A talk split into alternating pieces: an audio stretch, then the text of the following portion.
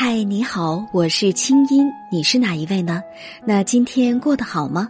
接下来你将听到的节目来自中央人民广播电台中国之声的《神州夜航》，欢迎添加微信公众号“清音青草”的青没有三点水，音乐的音，然后在公众号中回复“好运”两个字。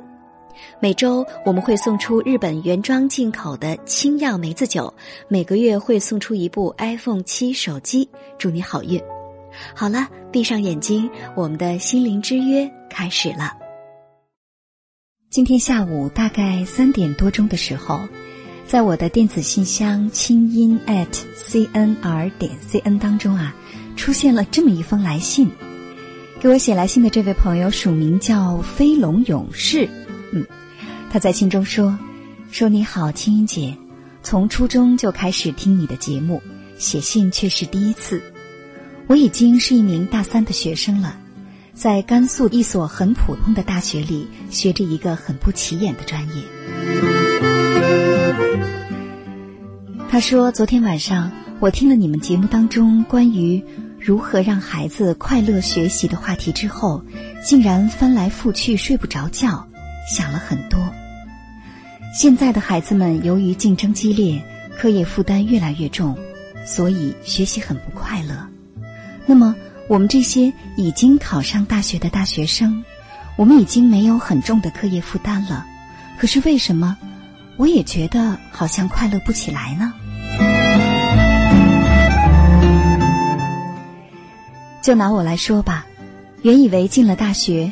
新的生活和美好的希望就会一一展开，但是我们现在很多同学呀，包括我自己在内，都是整天好像浑浑噩噩的，没有目标，也没有感受到大学生活的美好。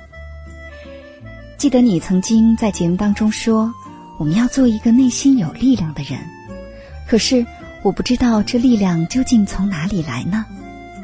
我们虽然都已经是成年人了。但是，却并不了解真实的生活是什么样子，因为我们一路都是考试读书。总之啊，在学校里，大多数时候，我都觉得心里乱七八糟的，静不下来。不过，在晚上听到夜航的节目，我会觉得，生活原来也是很丰富，也可以很美好的。通过这个节目，我们又可以打开另外一扇认识生活的窗户。不知道今天晚上青音姐又将带我们认识谁呢？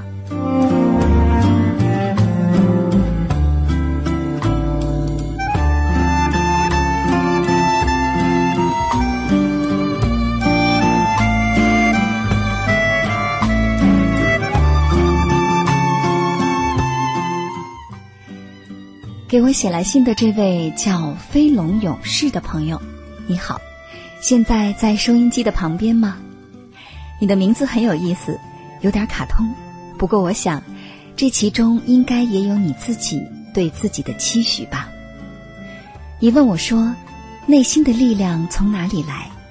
其实啊，这也是我一直在想的问题。我想，我们可以从自己遇到的挫折当中获得力量，可以从周围人的关爱当中获得力量，但是呢？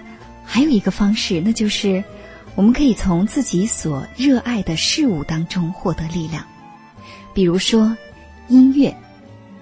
这些天啊，我一直在跟身边的好朋友们分享对音乐的感受。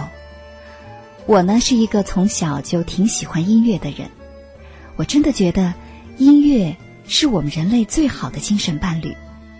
一个人倘若他懂得欣赏音乐之美，那么。他将是特别幸运的，因为他多了一个最好的心灵上的伙伴。无论是快乐还是忧伤，他都可以让自己从音乐当中获得智慧还有力量。没错，这就是我特别想说的。我觉得音乐可以让一个人的内心优雅和坚强起来。你在信上说说你总是心静不下来，好像。也经常感受不到大学生活多么美好。我在想，是不是你可以试试看和音乐做朋友，或者呢，在生活当中你也发现自己心灵上的伙伴，找一个自己最热爱的事物呢？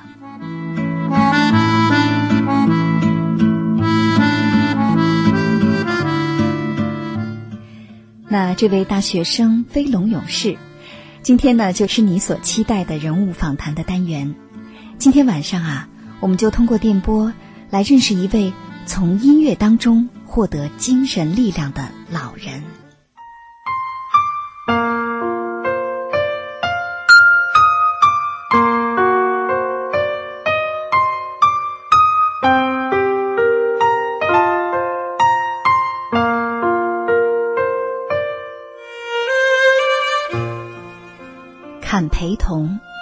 一位从抗战时期走过来的老人，一位革命先烈的后代。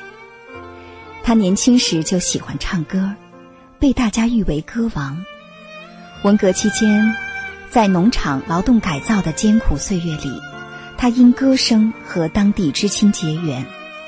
在年老退休之后，他和这些老朋友们不遗余力的。把流散于祖国大陆民间、台湾地区以及世界各地的约四五千首抗战歌曲尽收囊中，并且将之汇编成书，编出了《救亡之声》《中国抗日战争歌曲汇编》和其姊妹篇《民族之魂》《中国抗日战争歌曲精选》。他们认为自己在有生之年为国家、为民族做了一件。很有意义的事情。今晚的神州夜航清音有约，我们通过电话请坎培同老人走进我们的节目当中，为我们讲述他和抗战歌曲的情缘。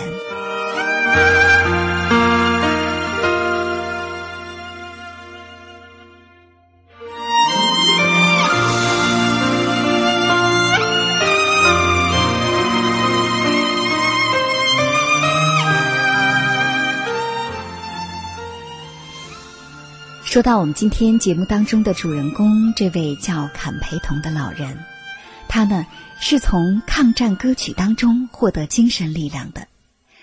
那收音机前正在听着节目的各位好朋友们，说说看，在你的生活当中，你是通过什么来获得内心的力量的呢？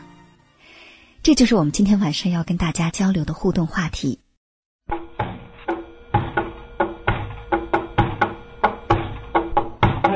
来，霞光灿烂，葡萄架底下更欢天。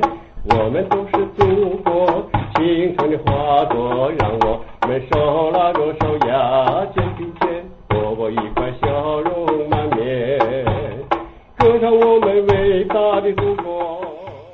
坎培东老人啊，非常的爱唱歌，而且歌声十分的悠扬动人。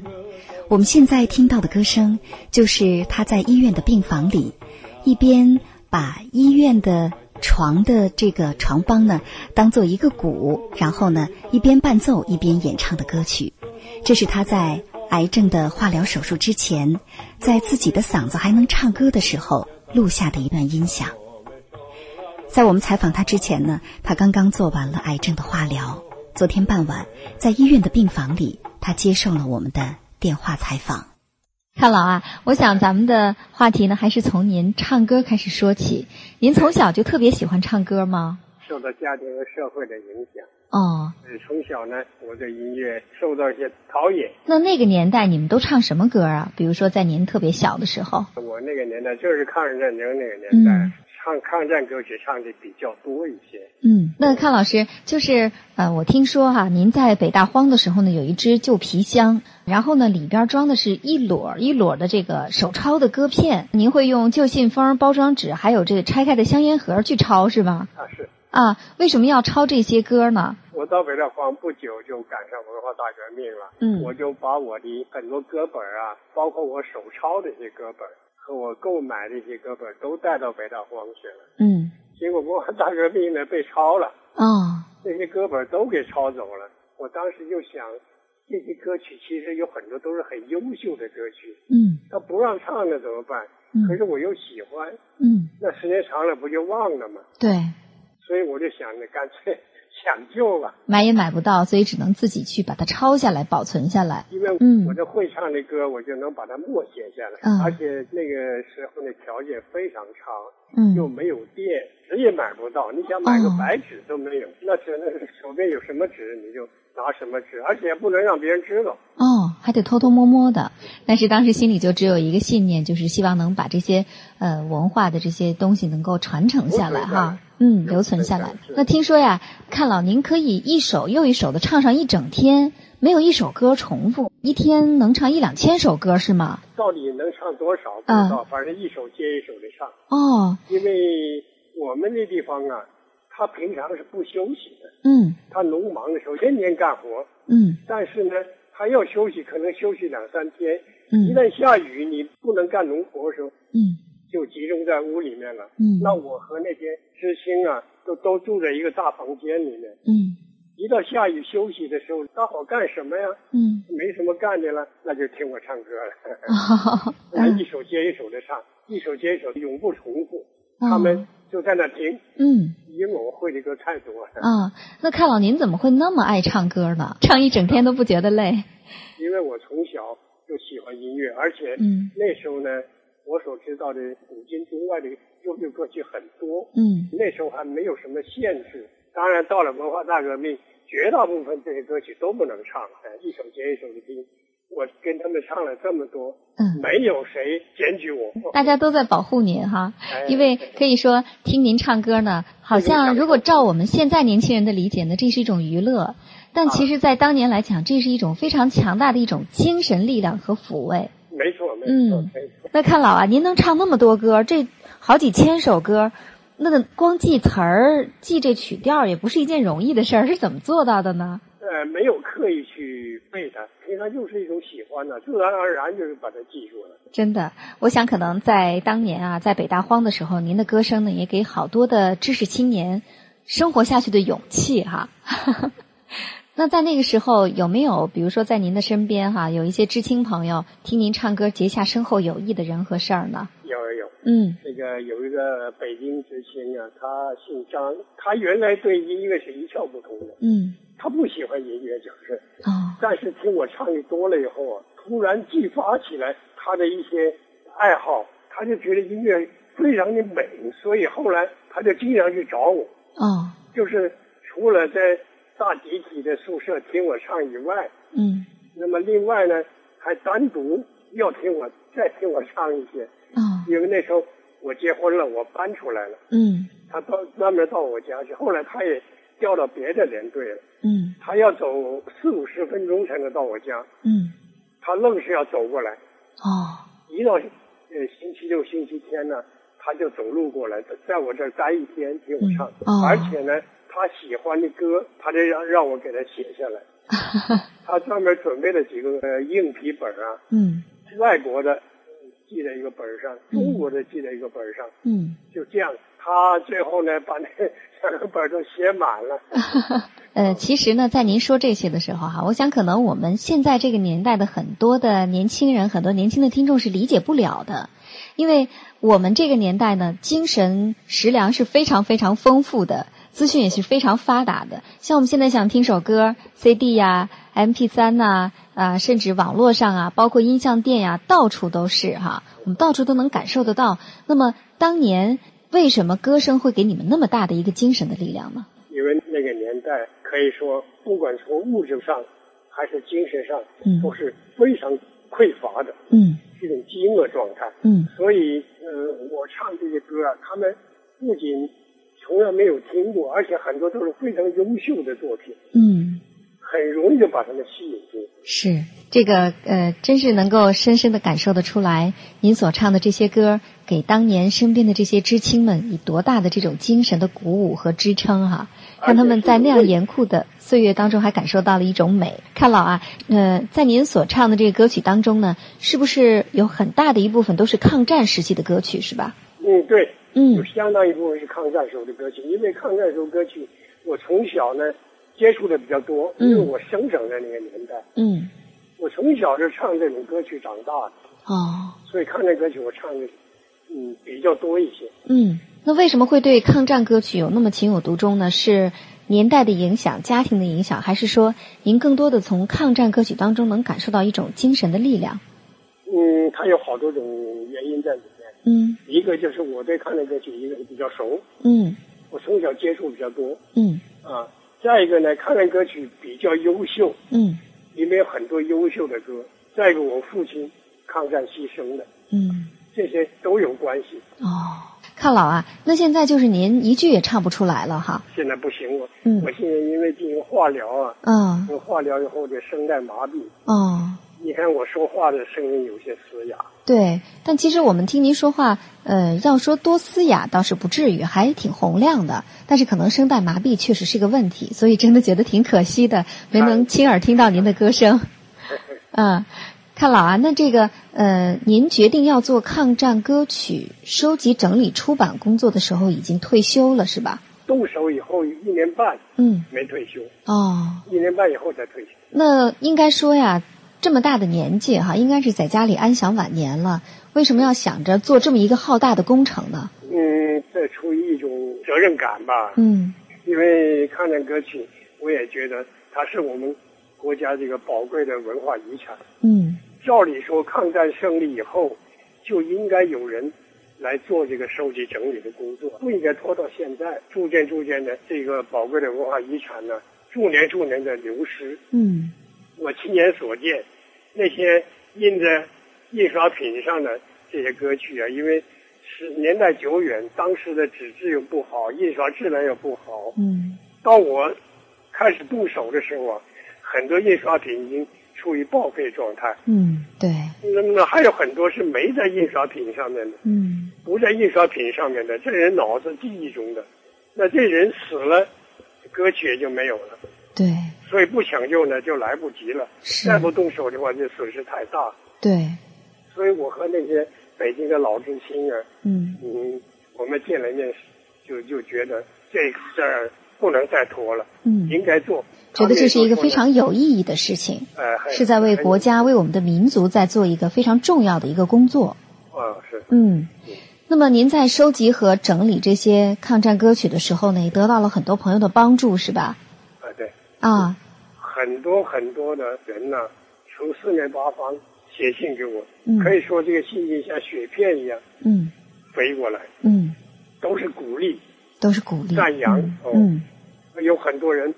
把他们自己收集到的这抗战歌曲都寄过来，无偿的提供给我。哦，很不容易的。大家都是希望能够帮助您促成完成这样的一个艰巨的一个工作，但是它同样是非常有意义的一件事情。看老啊，呃，比如说现在我们很多的年轻人呢，对抗战歌曲是非常非常的陌生的。那您觉得，您收集和整理抗战时期的歌曲这本书出版了之后，那么会对我们现在年轻人产生一个什么样的影响呢？据我了解，嗯，现在年轻人对，不仅是对抗战歌曲了，就是对于抗日战争那个年代的那段历史，嗯，都很陌生，而且很淡漠。嗯，我觉得那段历史是非常重要的。我想呢，通过传承抗战歌曲啊，嗯，使他们能够。对那段历史，这个能更多的了解。也就是说呢，那是一段不应该被忘却的历史，应该让现在的年轻人啊，更多的、更全面的去了解它，增强更多的社会责任感和国家的使命感。您觉得这是您特别想要做的一件事情哈？嗯，看老啊，您看，那马上呢，七月七号，也就是七七事变的七十二周年了哈。那么应该说呢，是一个非常特殊的日子。那么在这个日子来临之前。您有什么话想对收音机前这些年轻的朋友说呢？像我们这个民族啊，嗯，在历史上可以说是多灾多难的一个民族了。对，受到外族的入侵呢是很多次了。嗯，嗯，现在的年轻人，你要学历史的话，你要了解历史的话，嗯，这段历史应该重点的了解。嗯，那么通过抗日战争的歌曲，嗯，通过抗抗战时期的文化，嗯，来了解这段历史，嗯，比那种这个生硬的。说教，嗯，要有效得多。嗯，看老啊，那真的，今天呢，非常的谢谢您在这个病中呢，还接受我们的采访，那么最后呢，祝您早日康复，也希望您能够呃早一天我们还能听到您的歌声。好好好，谢谢。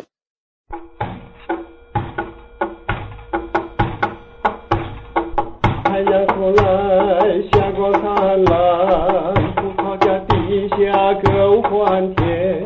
我们都是祖国，青春的花朵，让我。我们手拉着手呀肩并肩多过一块笑容满面歌唱我们伟大的祖国歌唱我们美好的生活。优美歌声在蓝天下荡漾让我们手拉着手呀肩并肩多过一块笑容满面歌唱我们伟大